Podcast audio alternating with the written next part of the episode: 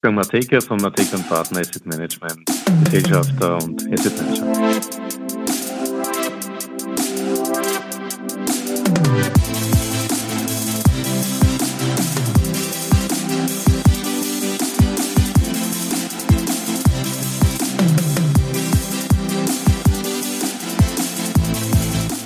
Ja, herzlich willkommen wieder zu Triple M, Matekas Market Memos, donnerstags auf Audio CD.at. Heute macht sich Wolfgang Mateka Gedanken über die Fahne des ökonomischen Investments, jenem Kauf- oder Verkaufsverhalten, das auf der Auseinandersetzung mit den unterschiedlichen Geschäftsmodellen der Aktiengesellschaften beruht und weniger mit deren Indexzugehörigkeit oder Liquidität zu tun haben sollte. Aufräumen muss auch Sinn machen. Okay, okay. Ein paar Dinge sind heuer etwas aus dem Ruder gelaufen. Geopolitik. Wer dachte schon an einen Krieg in Israel? Zinsen. Glauben die Notenbanken wirklich, dass sie mit der Zinskeule alle volkswirtschaftlichen Bedrohungen in die Knie zwingen können? Oder ETF als Heilsbringer? Wer hat jemals danach gefragt, ob es damals bei der Bergpredigt wirklich genug Fische und Brot waren oder ob es nur einige wenige auf den Berg geschafft hatten, die dann das Halleluja allen anderen Unwissenden entgegengerufen hatten? Man weiß es nicht. Und genauso gilt die ETF-Effizienz als Manna, ohne dass man die dahinterliegenden Prozesse wirklich sieht. Aber es ist ja auch egal. Die Annahme trägt das Investment. Jetzt müssen wir diese Antizipationen einmal schlichten, um keine Unordnung als permanenten Zustand zu hinterlassen. Also abwägen, was gut oder schlecht, wahr oder falsch, moralisch oder unmoralisch, gut oder böse gewesen war und entscheiden, was man als seine Wahrheit akzeptiert. Klingt alles irgendwie philosophisch, aber eines ist uns wohl in 2023 klar vor Augen getreten. Die Wahrheit ist nicht für jeden die gleiche. An den Börsen bedeutet dies, dass es einzig die auf Ergebnisse folgende Orderlage war, die die Qualität der Ergebnisse objektivierte. Das Ergebnis selbst war zweitrangig. Selbst herausragende Verbesserungen wurden, nachdem diese als Gelegenheit interpretiert wurden, seine geringe Liquidität geschuldete Statik im Portfolio loszuwerden, zu Verkäufen genutzt, die kurzfristig auch richtig starke Rücksätze erzeugten.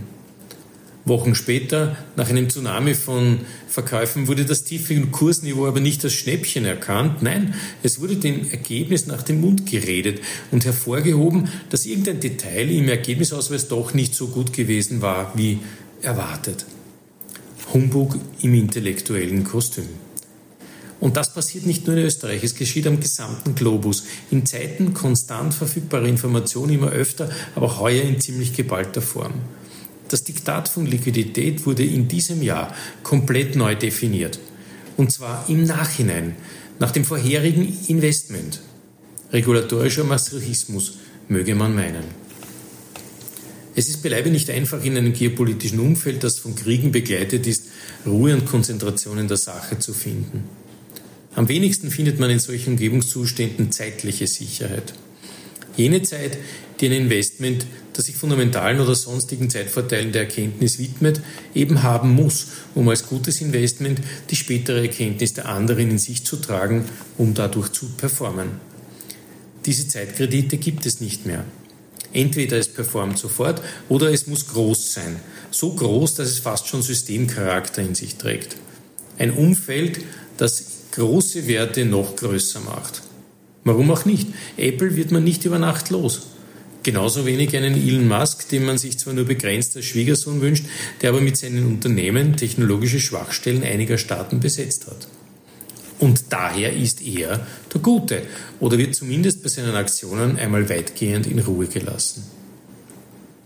Ich mache es selten, aber ich warne davor, sich diesen Annahmen groß vor klein, Technik vor System, Politik vor Effizienz, wenig Nachdenken vor viel Nachdenken zu ergeben. Es werden dann nämlich Konsequenzen folgen, die uns vielleicht gar nicht so angenehm sein werden. Groß frisst klein, Technik bestimmt das System, Politik bleibt wie sie ist und viel Nachdenken wird bestraft. Aus dem Blickwinkel unserer Märkte gilt es daher, die Fahne des ökonomischen Investments hochzuhalten. Jenem Kauf oder Verkauf, der auf der Auseinandersetzung mit den unterschiedlichen Geschäftsmodellen der Aktiengesellschaften beruht und weniger mit deren Indexzugehörigkeit. Nur dann, wenn diese Gedanken stattfinden, werden es auch kleinere Börsen wie die unsere schaffen, attraktiv zu sein. Und zwar so attraktiv, dass man sich über Liquidität dieses so pauschal und sehr oft überheblich interpretierte Marktkriterium, das mittlerweile die Grundsatzkomponente der Mehrheit von Börsenorders geworden ist, erst nach der Auseinandersetzung mit dem Unternehmen stellt und diese Frage einer Lösung und nicht einer pauschalen Ablehnung zuführt.